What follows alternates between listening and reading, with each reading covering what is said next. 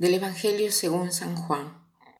En aquel tiempo Jesús dijo a Nicodemo, No te extrañes de que te haya dicho, tienen que nacer de lo alto. El viento sopla donde quiere y oye su ruido, pero no sabes de dónde viene ni a dónde va.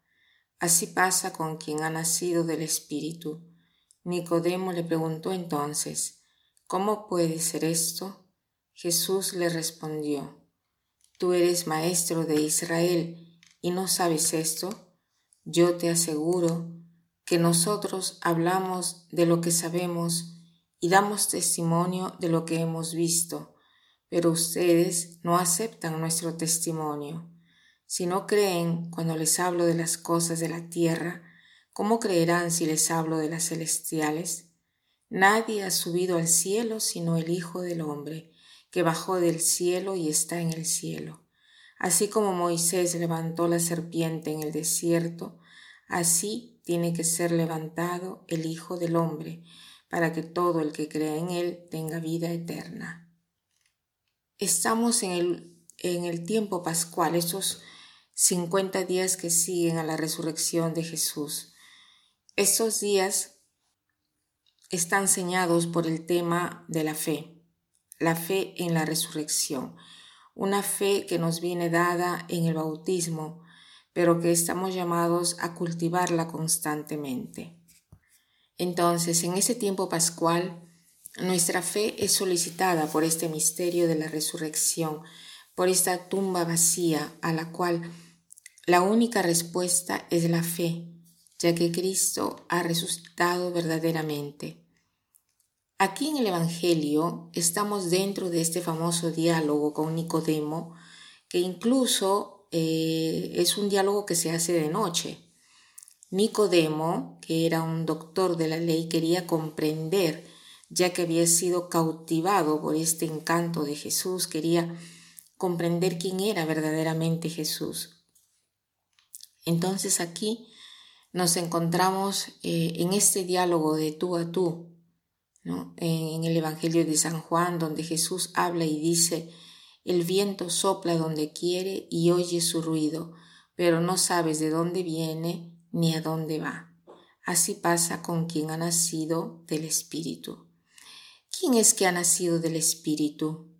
En primer lugar, Jesús eh, ha nacido del Espíritu. Sabemos que el Hijo de Dios es generado en el Espíritu en el vientre de María y quien ha sido generado del Espíritu y después, en consecuencia, después que Jesús, todos aquellos que hemos sido bautizados, hemos sido generados en el Espíritu, el Espíritu no es una cosa, es, un, eh, eh, es como el viento, ¿no? No sabes a dónde va, no sabes de dónde viene, no se le puede meter, agarrar el viento y meterlo dentro de una caja, no lo puedes encerrar ahí. El viento está más allá, es libre, sopla donde quiere. No podemos ir donde Jesús y subordinar nuestra fe a una comprensión de quién es Jesús.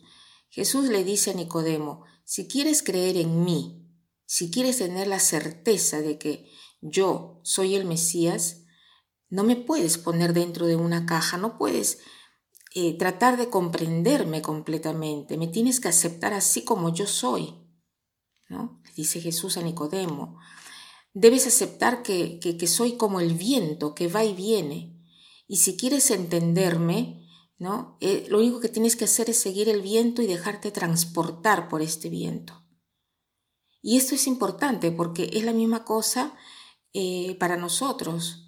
Este acercarse a la fe no puede ser una fe que eh, nos dé todas las respuestas, porque no sería una fe, sino solamente el resultado de todo un maquinar de nuestra inteligencia.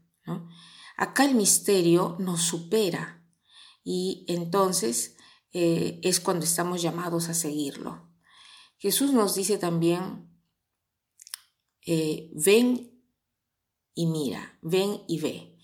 El ver y conocer está subordinado al seguir, a ponerse detrás de Jesús.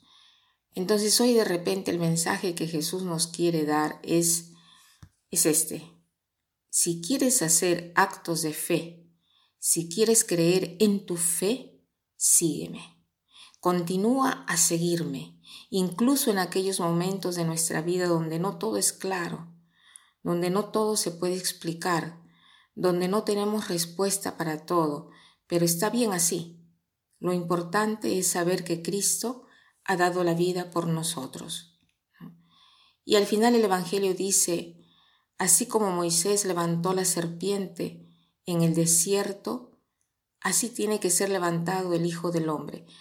Al final, eh, el testimonio más fuerte es el que ha dado la vida por nosotros, ¿no?